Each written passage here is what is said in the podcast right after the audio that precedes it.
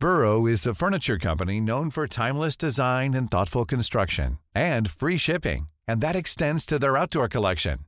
Their outdoor furniture is built to withstand the elements, featuring rust-proof stainless steel hardware, weather-ready teak, and quick-dry foam cushions. For Memorial Day, get 15% off your Burrow purchase at burrow.com slash ACAST and up to 25% off outdoor. That's up to 25% off outdoor furniture at burrow.com slash ACAST. Heraldo Radio, con la H que sí suena y ahora también se escucha.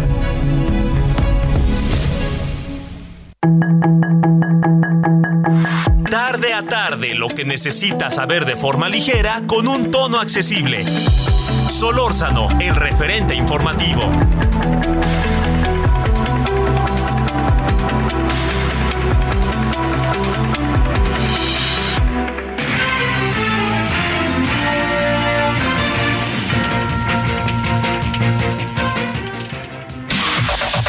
La información de último momento en el referente informativo.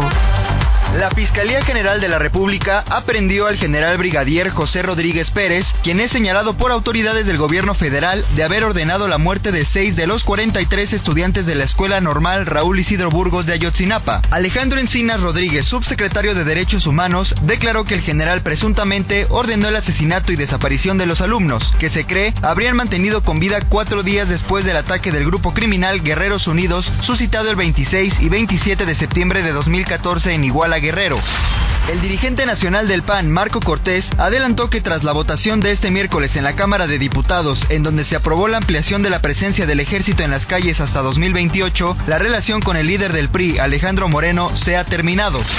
Ocho personas fueron asesinadas en la comunidad Benito Juárez de la capital de Zacatecas, hechos que fueron confirmados por la Secretaría de Seguridad Pública del Estado. Las víctimas se encontraban envueltas en cobijas y regadas sobre la carretera federal 54, por lo que la zona fue resguardada y reabierta en su totalidad tan pronto concluyó el levantamiento de los cuerpos. La secretaria de Seguridad Pública y Ciudadana Rosa Isela Rodríguez anunció que el narcotraficante Ángel Félix Gallardo tiene 22 padecimientos de salud, entre los que destaca un cáncer facial y neumonía. Ante esta situación, el presidente Andrés Manuel López Obrador ordenó que se atienda cada una de las enfermedades que tiene Gallardo, quien en pasados días recibió el beneficio de la prisión domiciliaria. El gobierno de la Ciudad de México informó que la próxima semana se aplicará la vacuna contra el coronavirus a niños y niñas que tengan 6 años ya cumplidos, así como la segunda dosis a los menores de 9 años. De acuerdo con las autoridades capitalinas, la vacunación será del 19 al 23 de septiembre y se utilizará el biológico de Pfizer BioNTech. El ministro de Exteriores de Cuba, Bruno Rodríguez, indicó que su país tiene previsto volver a presentar en la próxima Asamblea General de la ONU un proyecto de resolución para poner fin al embargo de Estados Unidos. La reina Isabel II será inhumada el lunes en una ceremonia privada en la capilla San Jorge del Castillo de Windsor, tras los funerales de Estado por la mañana en Londres. Tres días antes, sus hijos, encabezados por su primogénito, el rey Carlos III, velarán el féretro de la monarca muerta hace una semana a los 96 años en lo que se conoce como la Vigila de los Príncipes.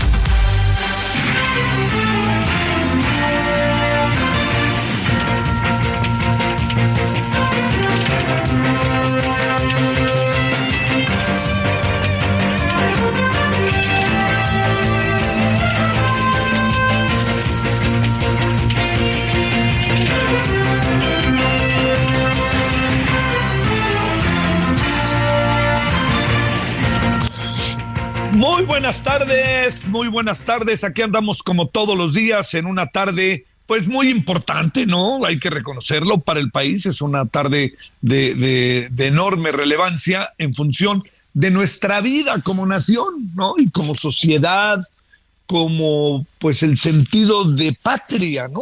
El sentido de saber que a lo largo de nuestra historia en una fecha como hoy, más bien mañana muy de madrugada, eh, un grupo de hombres y mujeres se unieron para dar el grito de la independencia. El país se independizaba de toda una, eh, toda un, un sometimiento de siglos en el cual todo va creando una nueva identidad y un, pues sí, también un nuevo país, ¿no? Llamado México.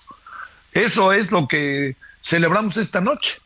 Y lo celebramos con, con mucho bombo y platillo, como luego se dice, porque es una fecha que es importante para todos y que desde chicos, desde chicos, estamos, eh, siempre aprendemos la relevancia que pasa de generación en generación. Nosotros mismos, los adultos, a lo mejor es su caso, por lo menos sí le puedo confesar que es el mío, pues uno le hace ver a los hijos la relevancia como nos lo hicieron ver a nosotros, nuestros padres, en las escuelas.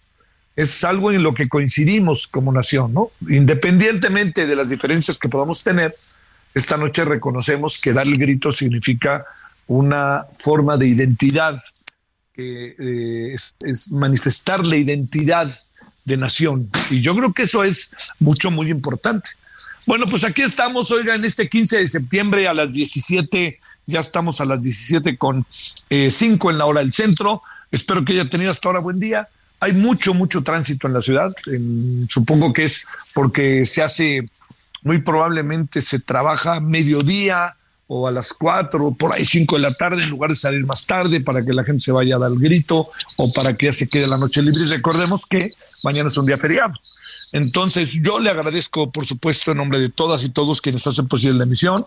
Estamos en referente 98.5 de FM Heraldo Radio, su servidor Javier Solórzano, deseándole que tenga un buen, buena noche de grito y buen puente. Y si va a cruzar el puente, yo le diría, hagámoslo con cuidado, ¿no? Hagámoslo con mucho cuidado porque este, pues mucha gente también quiere aprovechar salir, ¿no? Y entonces nos salimos todos de nuestros lugares de origen, quizá, o andamos en las calles, pues hay que tener el cuidado propio de lo que uno ya conoce históricamente, de lo que son estas fechas, esta Semana Santa, vacaciones, en fin, hay que estar las vivas, ¿no? Como se dice de manera doméstica. Bueno, oiga, más allá de, de esto, hay ahí muchos asuntos que están rodeándonos con que son de, realmente de, enorme relevancia. Eh, no sé qué piense usted, digamos, la, la, deferencia que el presidente está teniendo con Miguel Ángel Félix Gallardo, me parece que, tiene muchas maneras de verse. Hay una que, que, yo creo que no, no me merece mucho reparo, no sé qué piense usted, pero digamos que, que lo traten un hombre que ha pasado tanto tiempo en la cárcel, pero que tanto daño hizo, eso no lo perdamos de vista, que esté en una circunstancia en donde creo que hay condiciones ya humanitarias que, que tendríamos que atender, como él y otros hombres y mujeres, ¿no? Que no tengan el mismo, eh, el mismo currículum o que sean tan, tan mediáticos, ¿no? Pero pues hay muchos hombres y mujeres en las cárceles que también se encuentran en estado de salud muy precario pero pues que no tienen ese, ahora sí que se me dice, ese altavoz, ¿no? Para estar hablando. Pues el presidente eh, particularmente se ve, hay algo, hay algo que presumo, interpreto, que tiene que ver con una no empatía, pero con un entendimiento, me parece, por, lo digo como una interpretación personal, muy personal, eh, entendimiento de las formas de vida de la delincuencia organizada, ¿no? Eh, son personajes que viven bajo condiciones muy adversas y que encuentran en, eh, en, la delincuencia, narcotráfico, todo esto, alternativas a su vida. Y eso es lo que hace que en muchos casos tengamos eh, reacciones como las que de repente, digo, pues, la, la, gente tiene, viene, viene de origen muy humilde, ¿no? Es el caso, por ejemplo, del Chapo incluso de los Arellano Félix, que luego parecen como de otra, pero el, hijo del Chapo ya vive las mieles de lo que le deja su padre en todos los sentidos. Y digamos, es una parte que me parece que el presidente voltea a ver bajo esa, bajo esa circunstancia, ¿no? Va a los orígenes, dice, ¿de dónde vienen estos hombres y estas mujeres que se dedican al tema del narcotráfico? ¿Cuál es su origen? Y entonces presumo que el presidente eh, los ve, el origen lo ve con empatía. No estoy por ningún motivo insinuando que el desarrollo de sus actividades el presidente lo vea con empatía. Entonces, esa es una parte, ¿no? Esa es una parte, y a lo mejor por eso el presidente eh, tiene una atención sobre ello, ¿no? Quizá un poco tratando también de que la reacción presidencial eh, tenga, digamos, pueda, pueda ayudar, ¿no? A, que estos mismos sectores, estos mismos personajes adquieran una dimensión diferente y que se vean ellos a ellos mismos diferentes y, y puedan tener algo de cambio en sus vidas, lo cual yo veo muy remoto, muy remoto. Esa es una interpretación, porque luego digo estas cosas y me dicen que estoy apoyando a López Obrador y que siempre lo trato de, de defender. Por favor, esta es una interpretación que estoy haciendo. Pero hay otra, hay otra que me parece muy criticable. Eh, la deferencia que el presidente tiene con la mamá del Chapo, cuando dejaron ir a, Ovidio, en este caso de, este, como sea, se les peló Caro Quintero y lo tenemos en México, ¿eh? no lo hemos, este, no lo hemos mandado a los Estados Unidos. Eh, por más vericuetos eh, que haya, el Chapo mm, se acabaron sus, se acabaron las contemplaciones, lo mandaron a Juárez y cuando volteó acá el Chapo estaba en Nueva York, no lo olvidemos. Y aquí pasa un poco, en este hay como una, una especie de consideración, quizás sería la palabra. Y me parece que en este sentido no, no, no procede eh, la consideración, procede el acto humanista. Pero yo le digo al señor, porque es un señor, etcétera, pues eso quisiéramos que le dijera a mucha gente el presidente, que la respetara de esa misma manera, mucha gente que disiente con él, que tiene puntos de vista diferentes. Hace diferente a Miguel Ángel Félix Gallardo ser un narcotraficante y llevar tanto tiempo en la cárcel de alguien que le dice al presidente que no piensa como él y el presidente les dice hipócritas y todo lo que les dice este, neoconservadores, pero no, no, no conservadores como una definición también, sino también como un señalamiento muy severo, es lo que hay que revisar. Y también estas consideraciones humanistas que yo, créame, no, no, no estoy en contra de lo que se está haciendo con Miguel Ángel Félix Gallardo, no son consideraciones que se extiendan a, la, a, la, a diferentes personajes, a diferentes organizaciones que están teniendo problemas de, salud, humanista que debería el presidente de voltear a verlos. Y perdóneme, pero pienso siempre en primera fila entre las mamás y los papás de niños con cáncer. No veo ahí al presidente con una actitud que yo dijera, bueno, vamos a considerar, estamos considerando a todos, ¿no? Este, y, el, y el uso del lenguaje también pues, es para todos, pero no, no, algunos sí y otros no. Y mire cuál es el currículum del señor Miguel Ángel Félix Gallardo.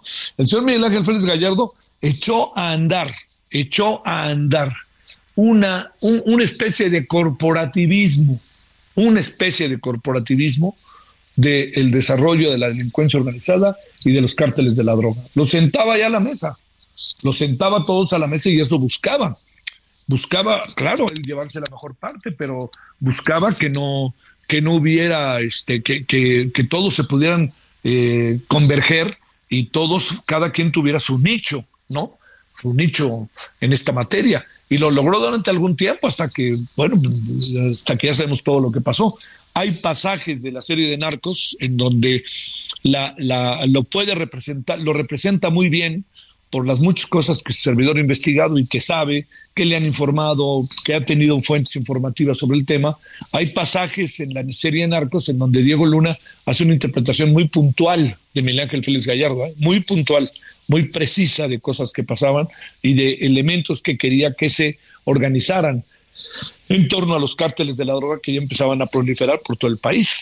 A partir del cártel de Guadalajara se empezó a crear todo esto, pero por ahí estaba el del Golfo, el de los Beltrán, estaba el, ya empezaban los Arellano, estaba el Mayo, que luego también apareció por ahí, no, no, no perdamos de vista este eh, Joaquín Guzmán Loera, estaban todos pequeños y grandes, ¿no? Los Zetas que querían como de lugar apoderarse también de una parte y que tuvieron una guerra intestina brutal contra los otros cárteles, ¿no? Y que todavía hay herencia de lo que hizo, hicieron los Zetas. En suma, le diría, qué bien que se está cuidando la vida.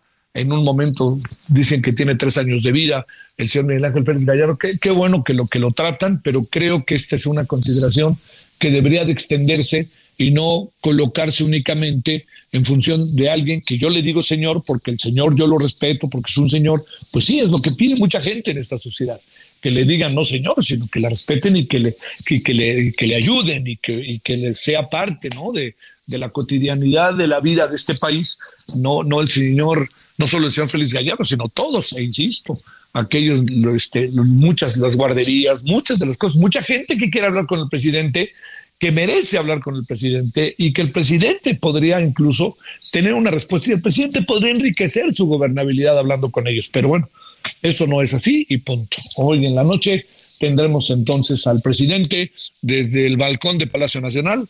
Hay una gran especulación de qué va a gritar el presidente esta noche, además de los gritos consabidos. Este, hay apuestas. El otro día, hace rato una cosa muy divertida en internet, en este, en Twitter, que decían les apuesto lo que quieran, acaba de decir vive el ejército mexicano.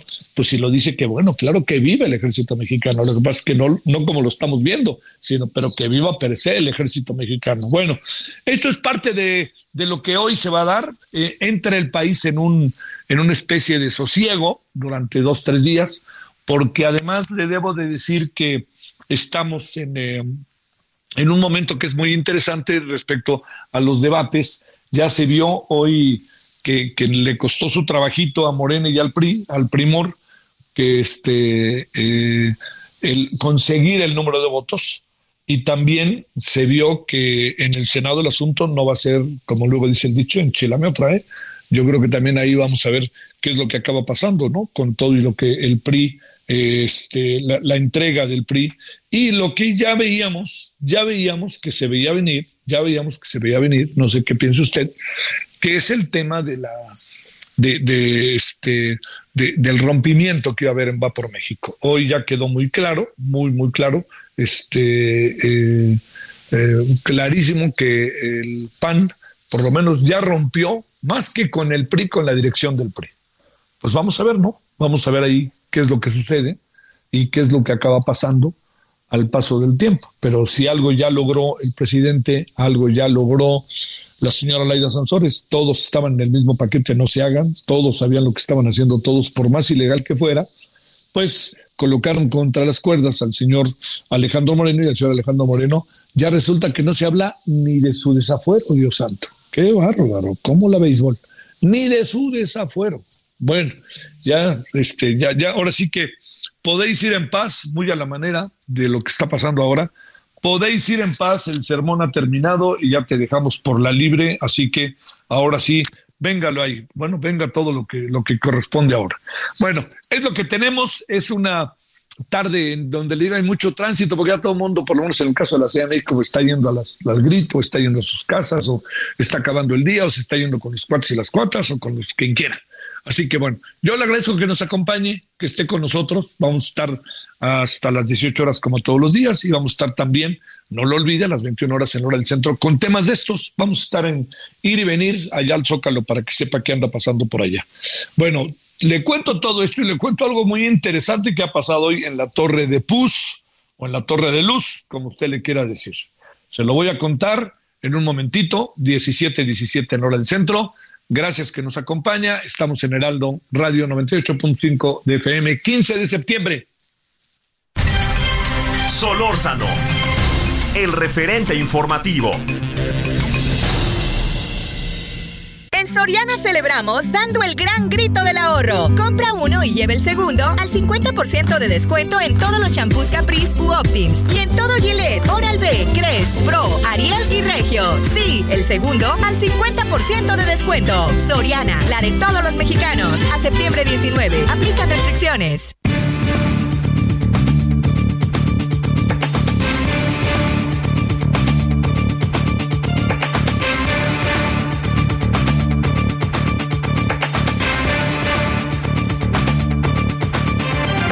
Aquí estamos, aquí estamos de vuelta agradeciéndole que siga con nosotros esta tarde. Le estamos contando cómo está la vida del país y del mundo y sobre todo lo que, está pasando y ya ha pasado desde muy temprana hora allá en la Estela de Luz.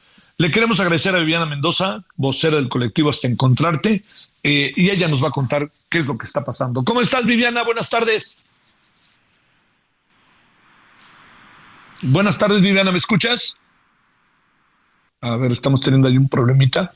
Eh, le, voy adelantando, que es, bueno, este, a ver, vamos a intentar nuevamente. Le, voy, le voy adelantando, no se lo quería adelantar yo para que se nos lo dijera la propia Viviana, pero este, eh, están dos, dos activistas, dos mujeres del colectivo Hasta Encontrarte, escalaron la mañana de hoy la estela de luz, ahí en Paseo de la Reforma para colocar una manta en protesta por los desaparecidos y por la militarización en México. Me llamó mucho la atención que mientras, en lugar de concentrarse en lo que estaba pasando por ahí, alguien dijera, miren, hasta agua les dan y miren qué bien la, qué bien, la, qué bien están. No creo que sea esa la respuesta. Eso es la de un gobierno y no se anden echando porras de lo que están obligados a hacer. Viviana Mendoza, ¿me escuchas? Sí, los escucho perfectamente. Saludos a todos. Muchas gracias. A ver, Viviana, eh, contaba yo, no quería adelantar mucho. ¿Qué ha pasado ahí en la Torre de Luz desde esta mañana? Esta mañana arribamos alrededor de las seis y cuarto de la mañana. Dos compañeras se decidieron a escalar. Bueno, cabe mencionar que ellas se prepararon durante meses para poder escalar y, cargar, y cargar una lona que pesa alrededor de 70 kilos que mide 100 metros de largo para ocupar todo este monumento a la corrupción y a la violencia que estamos viviendo en el país. Eh, Viviana, ¿hay posibilidad de que puedan todavía colocar la manta? Sí, este, la seguridad por sobre todas las cosas. Estamos esperando a que las compañeras que están allá arriba se sientan con la confianza, ya que van a ir bajando o descendiendo ellas junto con la lona que van a desplegar. ¿Cómo subieron la lona? Perdón, técnicamente ellas la van cargando, la van subiendo con, ¿cómo? Es un sistema de poleo, ellas se capacitaron, tomaron cursos hace tiempo para poder hacer esta manifestación el día de hoy. ¿A qué hora calculas que podrían desplegar la, la, la, manta y si nos puedes adelantar algo de lo que dice la manta?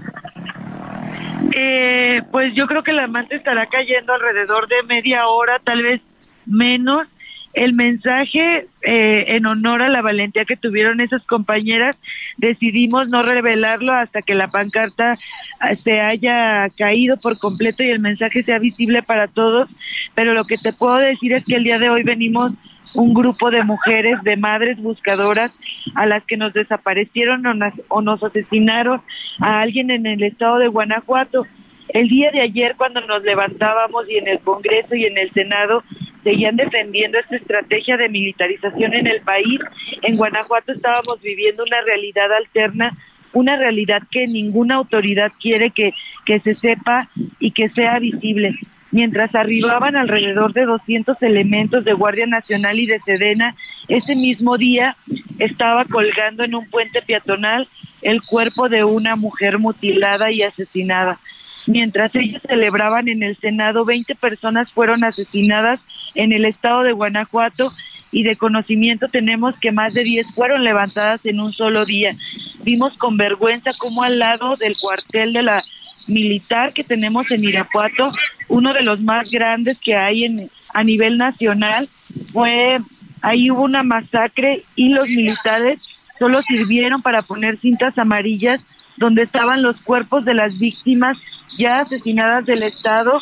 Decidimos venir por, por Ángel, el estudiante de la Universidad de Guanajuato, asesinado por Guardia Nacional. Venimos a decirles a todos aquellos que aprobaron la ley secundaria que vayan a mirar a los ojos a la mamá de Ángel y le digan que la Guardia Nacional le está regresando la paz al país y al estado de Guanajuato. Venimos en nombre de Sergio Banda Delgado, un joven levantado por la Marina nos hemos ido dando cuenta, Viviana, que en la medida en que pasa el tiempo está acercándose mucha gente. Así es, hay activistas, personas solidarias, estamos recibiendo muestras de apoyo de la sociedad, era un tema que nos preocupaba. Desgraciadamente, los políticos nos dejan a las víctimas en medio de su juego político. Es fácil hacer una manifestación en contra del gobernador Diego Sinue Vallejo, la sociedad nos arropa, pero ¿qué pasa cuando levantas la voz en contra del gobierno federal o del actual presidente? Se, olvidan que eres víctima, que, que las autoridades te deben a un familiar desaparecido y te juzgan. Piensan que vienes a atacar un ídolo cuando lo que venimos a hacer es exigirle a un funcionario público como cualquier otro. ¿Han tratado de hablar con el presidente Viviana Mendoza? El año pasado trajimos fosas clandestinas a las puertas del Palacio Nacional y vimos cómo las autoridades indolentes no nos recibieron. Esta vez sabíamos que no nos iban a recibir, pero en memoria de todas las personas asesinadas del estado de Guanajuato y de la República Mexicana, decidimos aún así venir, gastar el dinero que tenemos, porque en casa no hay nada que celebrar, ya que tenemos muchas sillas vacías. Viviana Mendoza, estaremos seguramente en comunicación, ya sea más tarde o en la noche, si no tienes inconveniente y te agradecemos que hayas estado con nosotros. Claro que sí, seguimos en contacto y gracias por el espacio. Gracias, Viviana Mendoza, vocera del colectivo Hasta Encontrarte. ¿Cómo ve usted lo que estamos viviendo en este país que han tratado de ver en innumerables ocasiones al presidente y que nomás no han podido? Bueno, vamos a la pausa, vamos a rezar con otros asuntos y este asunto no lo pierda de vista. En la noche volveremos a él. Pausa. El referente informativo regresa luego de una pausa.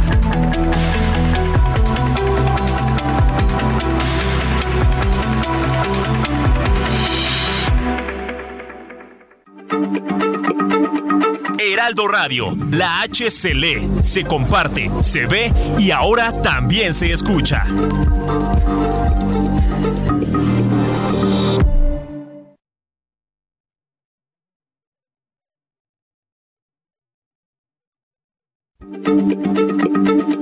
Heraldo Radio, la H Hey, I'm Ryan Reynolds. Recently, I asked Mint Mobile's legal team if big wireless companies are allowed to raise prices due to inflation. They said yes. And then when I asked if raising prices technically violates those onerous two year contracts, they said, What the f are you talking about, you insane Hollywood ass? So to recap, we're cutting the price of Mint Unlimited from $30 a month to just $15 a month. Give it a try at mintmobile.com slash switch. $45 up front for three months plus taxes and fees. Promoting for new customers for limited time. Unlimited more than 40 gigabytes per month. Slows. Full terms at mintmobile.com. H se lee, se comparte, se ve y ahora también se escucha.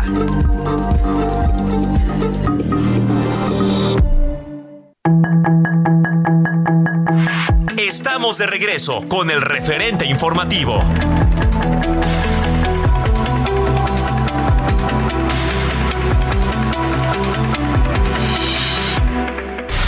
En el referente informativo le presentamos información relevante.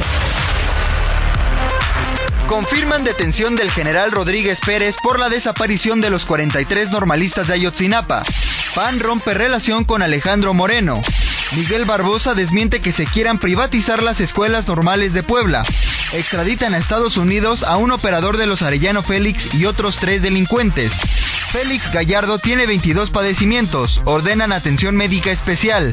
Mueren dos personas tras choque en la carretera siglo XXI de Michoacán. La vacunación contra COVID-19 para niños de 6 años arranca en la Ciudad de México. Estampida humana en Guatemala deja 9 muertos y 20 heridos durante concierto. El gobierno antimigrantes de Texas envía autobuses con migrantes a Kamala Harris.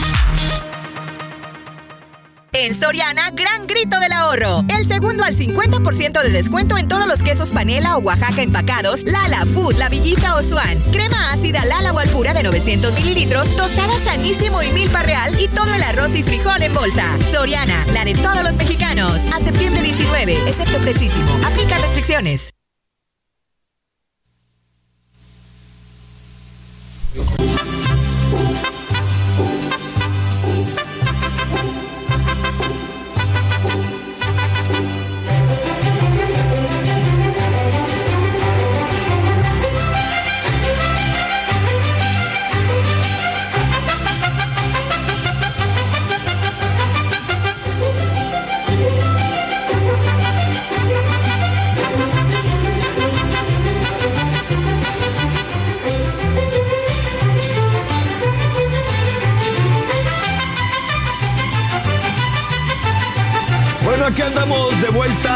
15 de septiembre. Estamos escuchando una versión muy, a mí me parece muy padre, ¿no? Que es este, la del Mariachi Vargas de, Queta- de Tecatitlán, el gran Mariachi Vargas de Tecatitlán, que es una maravilla. Yo he podido en tres, cuatro ocasiones entrevistarlos.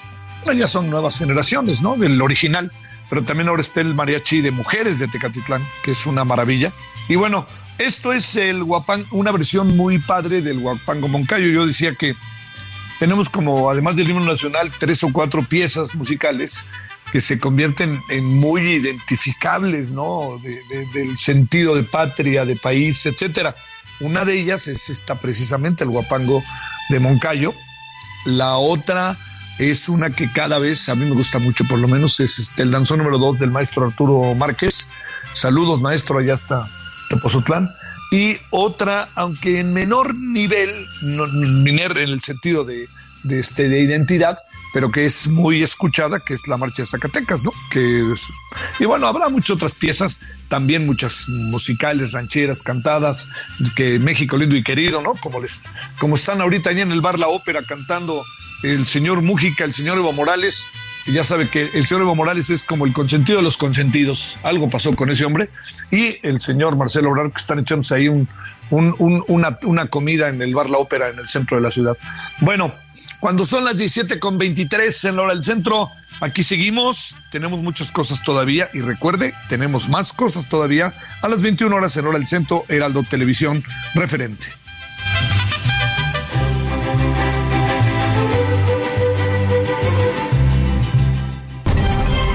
Solórzano, el referente informativo. En Soriana celebramos dando el grito del ahorro. 30% de descuento en todos los vinos y licores. Y todos los 12 packs de cerveza a solo 99 pesos con 200 puntos cada uno. Soriana, la de todos los mexicanos. A septiembre 19, aplican restricciones. Evita el exceso.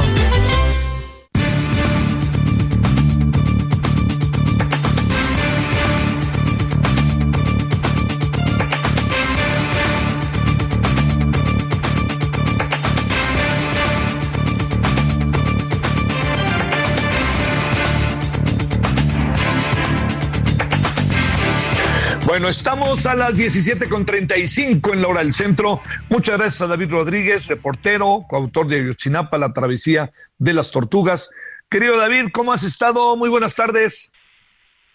Don Javier, muchísimas gracias por la llamada y pues estamos muy eh, ajetreados con toda esta información que ha salido últimamente con el caso Ayotzinapa, don Javier. Bueno, pues como puedes imaginar, David, este, eres como nuestro programa referente. Eh, a ver, hay, muchas cosas que han pasado, que es eh, todo este asunto de Abarca. ¿Qué impresión tienes con la información que ustedes tenían? Recordando que, parece que no había una, no estaba una acusación formal en contra de Abarca sobre este tema Yotzinapa. Y segundo, la detención del general Rodríguez Pérez por el caso, ¿no? Y ya detenido hace unos días hasta donde entendemos. A ver, ¿cómo ves todo esto en el marco de la investigación que ustedes sistemáticamente llevan a cabo, David? Don Javier, en primera instancia, eh, la absolución de José Luis Abarca, pues eh, desafortunadamente, obviamente también para este caso y para las diligencias que, que se estaban realizando, eh, es un golpe fuerte, es un golpe fuerte, incluso también en el colectivo estábamos comentando de este tema y que obviamente hay que recordar que también el sexenio de Enrique Peña Nieto tuvo esos graves errores en muchos eh, en muchos casos, es decir que algunas detenciones clave eh, que tenían en diferentes casos se les caían por las malas interpretaciones o por no haber presentado eh, los recursos jurídicos necesarios. Esta, esta también es una, una prueba de que eh, la administración anterior no supo engrosar esta carpeta de investigación y por obvias razones, jurídicamente hablando, es que sucede esto. Ahora, se maneja que el juez, el juez quien está llevando también este caso, eh, allá en Tamaulipas, eh, estaría involucrado con una serie también de otras otros 97 implicados que habría dejado eh, absueltos por este caso. Entonces, eh, es un es una es un son dos vertientes, don Javier.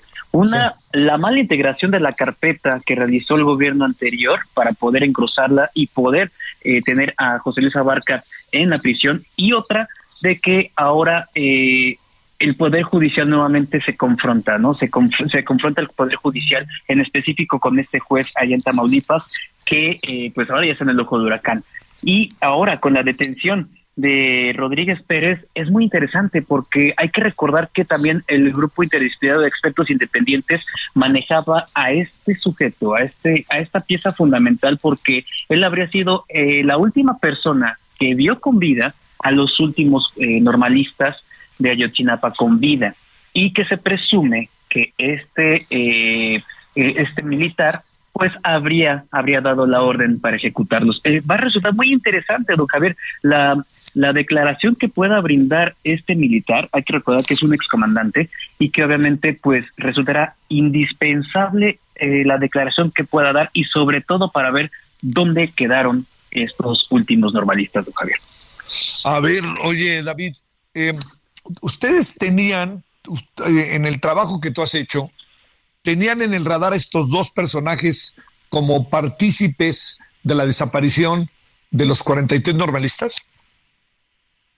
Sí, incluso eh, se estaba manejando a Rodríguez Verdeja, que, eh, perdón, a Rodríguez Pérez, eh, como, como el último, el último militar en haber visto a estos eh, últimos seis eh, normalistas. E incluso también en el reporteo de campo que realizamos allá en la normal de Ayotzinapa, eh, varios de los ex compañeros de, de estos normalistas mencionaban a un sujeto con las mismas características de este militar. Entonces, eh, y también el grupo interdisciplinario de expertos independientes había señalado con las mismas características de este eh, de José Rodríguez Pérez, por lo cual resulta interesante que ahora que pueda dar su declaración, eh, ver dónde quedaron estos últimos. Y obviamente de José Luis Abarca también, porque obviamente pues si está sucediendo, como bien decimos, no está sucediendo en tu terreno, pues tú eres el dueño del terreno, ¿no? Entonces deberías de saber exactamente qué es lo que está sucediendo,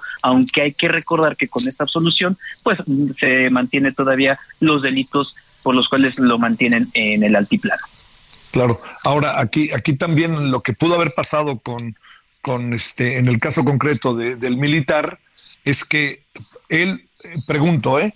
¿podría eventualmente no saber lo que estaba pasando? O más bien, él fue testigo, estuvo, vio a los seis muchachos. Así es, incluso eh, también en la eh, el cuando vino el GIEI a México es muy importante señalar que en el segundo informe que manejó el GIEI eh, tenían en cuenta que este esta figura, esta figura de de Rodríguez Pérez, eh, pudo haber sido el intérprete de que eh, se haya destruido la evidencia, porque hay que recordar que hubo un momento en, el cual algunos de los chicos eh, fueron llevados al centro de Iguala, se rompen los las cámaras de seguridad que curiosamente ya no hay registro porque incluso la misma PGR en su diligencia pues declara y notifica que no hay ningún ningún video en el cual se pueda ver a los militares conviviendo con los normalistas. Entonces, resulta muy interesante, don Javier, que este hombre pueda dar a conocer qué fue lo que sucedió en ese centro de retención, en el, en el centro de Iguala, y después en el traslado al batallón de, de, de, esa, de esa localidad, porque obviamente hay que recordar que también el grupo interdisciplinario tenía noción de eh, los teléfonos celulares de los jóvenes que estaban emitiendo los últimos mensajes ahí dentro. Entonces, vamos a esperar también a ver qué es lo que pueda declarar, porque, insisto, eh, los últimos seis normalistas, como lo lleva la investigación también, que ya lleva eh, esta actual administración y del grupo interdisciplinario, los últimos seis normalistas con vida los habría visto este hombre. ¿Tú tenías en tu investigación, David, evidencia de la eh, probable participación del señor, del militar? Solamente teníamos el apellido, el primer apellido que era Rodríguez como tal, pero no se especificaba el nombre completo. Ahora, eh, incluso eh, también algunos de los, de los eh, investigadores del GIEI manejaban eh, algunos nombres, si no mal recuerdo, eh, si no estaba equivocado en aquel momento, sí manejaban el José Rodríguez, pero nada más se quedaba como José Rodríguez y no se esclarecía el segundo apellido. Hasta ahora, que es cuando ya el gobierno actual comienza a hacer este desprendimiento de la investigación es que conocemos el nombre completo. Incluso uh, hace unos eh, momentos preguntando también con algunos de los de los compañeros del colectivo e incluso también con eh, los expertos independientes, ellos tampoco se aventuraban a, a dar el segundo apellido, ¿no? Porque claro. obviamente los militares mantienen una secrecía total y más con este caso. Ahora que ya se conoce el nombre, conocemos el rostro, porque obviamente ya hay hasta fotos, eh, pero sí se, eh, por, por el grupo interdisciplinario es que también nosotros podemos eh, indagar cómo fue eh, la comunicación y la convivencia, un poquito, un poquito la convivencia que haya tenido este hombre con los últimos seis normalistas, don Javier. ¿Hacia dónde diriges tu pensamiento, David, cuando ves todas las personas que han sido liberadas y cuando el señor eh, Abarca también es exonerado de la, del asunto de los normalistas, no de lo otro, no de todo lavado de dinero, en fin, todas estas cosas. ¿Hacia dónde diriges tu pensamiento? ¿A que eh, hay ahí una colusión este, muy probable con los elementos de justicia, delincuencia organizada, todas estas cosas? ¿O a que en el fondo no presentaron bien las pruebas? Yo creo que podríamos manejar las dos, las dos hipótesis, don Javier, porque obviamente el gobierno anterior eh, manejó mal, manejó mal esta investigación. Hay que recordar que incluso hasta el mismo Sidronio Casarrubias, que en ese momento era líder de los Guerreros Unidos, llegó a ser absuelto de este caso. Algo completamente impensable, ¿no? Entonces, por malos, eh, la mala investigación, la mala integración de la carpeta de investigación, que esto genera estas situaciones. Ahora, lo de Abarca seguramente fue, está pasando exactamente lo mismo, aunque ahora la fiscalía podrá eh, apelar esta decisión del juez eh, de allá de Matamoros, pero va a ser un poco complicado, Javier, porque obviamente al momento en que tú recibes esta eh, esta absolución, pues la fiscalía tendrá que empezar de cero para volver a integrar el paquete, para volver a armar una diligencia y sobre todo basado en estas nuevas investigaciones que está realizando el gobierno federal. Y en una segunda, eh, se maneja la colusión, sí, se maneja una colusión eh, entre el juez Samuel Ventura con estos integrantes. Ay, creo, creo que son aproximadamente 19 personas las que ya quedaron absueltas de este caso, incluye ahora con Abarca, eh, pero no tenemos a ciencia cierta algo que pueda comprobarlo. Entonces, no descartaría ninguna de las dos hipótesis, aunque eh, también jurídicamente hablando, eh, la antigua PGR hizo malos manejos, hizo malos trabajos. También ponemos un ejemplo, saliendo un poquito de este tema, pero poniendo un ejemplo al sobrino de Osiel Cárdenas, que también se les, se les fue. Entonces, tener ese tipo de contexto para saber cómo llevaban estos trabajos la PGR en aquel entonces, don Javier. Sí, sí, sí, tienes toda, toda, toda la razón. Oye, este, eh, el asunto para cerrar, David, no pasa por la esposa de Abarca en este sentido. Pasa, la esposa de Abarca está en otros menesteres, pero no en el de los 43, te pregunto. Sí, incluso eh, la cuestión que se manejaba también otra de las teorías en esta noche de igual, entre comillas, lo manejo, eh, era que la esposa estaba coludida, o vamos, que ella era el nexo, era, era la hipótesis que se manejaba, era el nexo entre el, crimen organizado y el gobierno de Iguala. Entonces, al momento en que se trata de hacer esa conexión, eh, también la misma autoridad eh, trata, trata de fincar esta, esta, esta, estos nexos. Sin embargo, hasta el momento no lo han tenido, don Javier. Incluso hay que recordar que eh, la esposa aún no, no tiene una sentencia como tal a este caso. Entonces, eh, también habrá que esperar. Incluso hay que, si no mal recuerdo, don Javier, me parece que debe ser en noviembre, que también puede tener una audiencia eh, la esposa de José Luis Abarca y sería sobre este caso y va a ser muy importante saber qué va a pasar porque si no se integró bien la investigación, entonces puede ser que sea la número 20 que se pueda deslindar de este caso. Entonces será muy importante este cierre de año, don Javier, porque ya tenemos ahorita a José Luis Abarca deslindado con esto y posiblemente, posiblemente, a eso ya queda en las manos de, del, del juez para saber pues si también la esposa llega a ser involucrada con ese nexo al crimen organizado y que se infiltró al gobierno de, de, Iguala, don Querido David, te mando un gran, gran saludo y mi agradecimiento que tuviste tiempo para nosotros, David Rodríguez. Gracias, David. Don Javier, buenas tardes, muchas gracias. Gracias, buenas tardes. 17:47 en Lora del Centro. Solórzano, el referente informativo.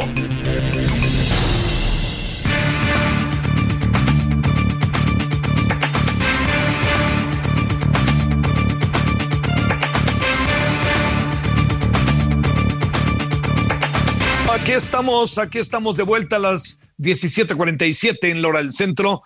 Y bueno, demos de vuelta, ¿no? Al, tema de hoy. Pues, este, no sé, eh, platiquemos del grito y platiquemos qué significa, platiquemos si qué, qué, tanto es leyenda urbana, qué tanto es leyenda más que urbana, leyenda, qué tanto es real. Bueno, Berta Hernández, historiador y periodista. Quería Berta, ¿cómo has estado? Buenas tardes. ¿Qué tal, querido Javier? Muy buenas tardes y buenas tardes a todos los amigos del Heraldo Radio y del referente. Oye, has de decir, este nomás me habla en estos días, pero pues, ¿qué vamos a hacer, Berta? Así funciona esto. No, y así funciona con los historiadores. Sí, claro. Oye, Berta, todo lo que sabemos respecto al 15 de septiembre, que aprendimos en las escuelas, que si el padre Hidalgo, es cierto, tiene variantes. ¿Fue la noche del, del 15 o fue la madrugada del 16? A ver, de toda esta historia, ¿qué tanto nos han aderezado y qué tanto es como es? ¿Qué recuerdas, Berta, de lo que has estudiado? Bueno, mira, aquí eh, eh, yo creo que el primer paso es como, como un poco, eh, pues, dejar ese sentimiento, porque yo lo he escuchado durante años y, me parece, pues, agobiante que, que haya muchos, muchos amigos y amigas que digan, este, hemos vivido engañados, no, o sea, hay, hay que ir entendiendo un poco cómo se van construyendo ciertas narrativas que tienen objetivo de formación cívica. Hay que acordarse que durante mucho tiempo la educación cívica estuvo anclada o iba de la manita con la historia. Y entonces teníamos un montón de ejemplos edificantes con la idea de formar nuevas generaciones. E, e, esas cosas que, que ahora pues eh, pueden ser debates eh, simpáticos o interesantes, te voy a decir que lo más, la versión más sencilla que yo conozco de esa explicación está en una película para niños animada. Eh, esta película de, ay, este perro genio, ¿cómo se llama? Ah, ay Dios mío, ¿cómo se llama? Se me acaba de olvidar el, nombre del perro y ahorita seguramente me voy a acordar del perro genio que tiene adoptado a un niño y que lo mete en una máquina del tiempo para que aprenda historia. Y, se, y, y el niño llega a su clase de historia y, claro, es una película estadounidense, y están los niños repitiendo aquello de George Washington y el cerezo y, y el niño dice, bueno, es que eso se inventó para que los niños aprendieran que no era bueno mentir. Bueno, ese es el tipo de narraciones edificantes que vienen con la educación cívica de ciertas generaciones. Ahora, muchos profesores de educación básica, pues lo que han hecho es ir reiterando esas narrativas. Pero bueno, ¿cuáles son los hechos? ¿Qué si es cierto, qué no es cierto? Bueno, lo que es un hecho es que eh, el grito, como tal el llamado a la insurrección, ocurre en la madrugada del 16. Ándale toda esta odisea de correr, avisar, de eh, dar la voz de alerta, resolver qué se va a hacer, pues todo ocurre, digamos, a lo largo de la tarde, noche del, del 15, que es cuando eh, el padre Hidalgo, después de darle 20 vueltas, de recetarle una taza de chocolate a todos sus compañeros de conspiración y decirles que, le bajen a la histeria, porque eh, hay testimonios muy bonitos de que de alguno, como, como Aldama, que le dice Hidalgo, padre, ¿cómo puede estar tranquilo? ¿Cómo puede mandar a que nos tomen una taza de, nos tomemos una taza de chocolatito cuando yo ya siento la soga de la horca en el pescuezo? Y Hidalgo, que tenía sentido del humor, le dice, pues eso, son, eso es portarse como niños, tranquilos, y lo sientan a que se tomen algo y que se les baje la neura. Y de repente les dice, a ver, señores, no hay de otra, vamos hacia adelante, la fuga hacia adelante. Pero dice algo muy bonito que, que es quizá mucho menos conocido. Dice, miren, mañana todo nos sobra. Así que adelante, se guardan el miedo en el bolsillo y vámonos. Y entonces es cuando se llama a la insurrección ahí en el atrio de la iglesia de Dolores. Ahora, eh, eh, ¿qué es lo que ha pasado? Que finalmente eh, esta idea, es toda esta trayectoria, estas carreras para ir a avisar, este movimiento de ir a San Miguel desde Querétaro con la voz de alerta, no está de ahí, se van a Dolores, en fin, pues finalmente también es un un momento histórico importante que, eh, eh, que a lo mejor no le hemos eh, notado la tensión, la emoción que implica y nos hemos concentrado en la gran arenga de Hidalgo en, allá en Dolores, ¿no? Ahora, pues son hechos, son hechos. Ahora, lo que pasa es que no, nuestro aprendizaje básico, que es el de muchas generaciones de mexicanos, pues lo ha ido eh, convirtiendo en una eh, en algo con un enorme peso simbólico, pero pues sabemos que esto que estamos conmemorando esta noche y mañana, pues es el inicio de un movimiento que va a durar 10 años. Oye, para cerrar, Berta, y cada quien avienta el grito como se le antoja a partir de los últimas, las últimas décadas, ¿verdad? Sí, definitivamente. Eh, eh, incluso yo diría que, que mucho, mucho antes. Eh, en el siglo XIX tenemos algunas descripciones de gritos muy interesantes. Maximiliano, que recién llegado a México anda ahí de paseo conociendo el país, pues pasa por Dolores y se empeña en elogiar la memoria de los insurgentes y le da un infarto a todos los conservadores que lo habían traído porque como que estaba ahí echándole flores a Hidalgo, ¿no? Eh, hay, hay, un grito muy bonito eh, en, en el norte cuando Juárez y su comitiva van huyendo, sí, huyendo, y se les olvida, tal es el tal es la premura que se les olvida que es la conmemoración y el famoso Guillermo Prieto pues oye a la gente que está ahí haciendo una fogata y vaya a ver y le dicen, bueno, pues es que es la noche del grito, que no le dice nada a su corazón. Bueno, Prieto era poeta, así nos lo cuenta. Y entonces va y le dice a Juárez, y Juárez le dice, toma mi dinero y que los muchachos hagan su fiesta. Y así todo el mundo ha ido haciendo pequeñas arenas, recordar el valor de, de, este momento, que es un momento iniciático, pero todo el mundo pues le echa de su cosecha. Te mando un gran saludo, Berta, con enorme cariño y gracias que estuviste con nosotros. Un abrazote, Javier. Chao. Hasta luego. Oiga, nos vamos. Nos vemos a las 21 horas en hora del centro. Ahí lo esperamos en Heraldo Radio 98, en Heraldo Televisión, referente. Y hay tarde todavía. ¡Feliz Día del Grito! Hasta aquí Solórzano, el referente informativo.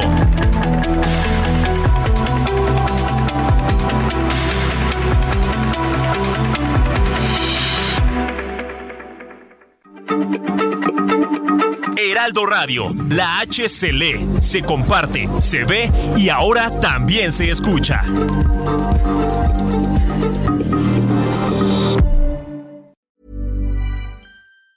Planning for your next trip? Elevate your travel style with Quince. Quince has all the jet setting essentials you'll want for your next getaway, like European linen, premium luggage options, buttery soft Italian leather bags, and so much more. And is all priced at 50 to 80% less than similar brands. Plus, Quince only works with factories that use safe and ethical manufacturing practices. Pack your bags with high-quality essentials you'll be wearing for vacations to come with Quince. Go to quince.com/pack for free shipping and 365-day returns.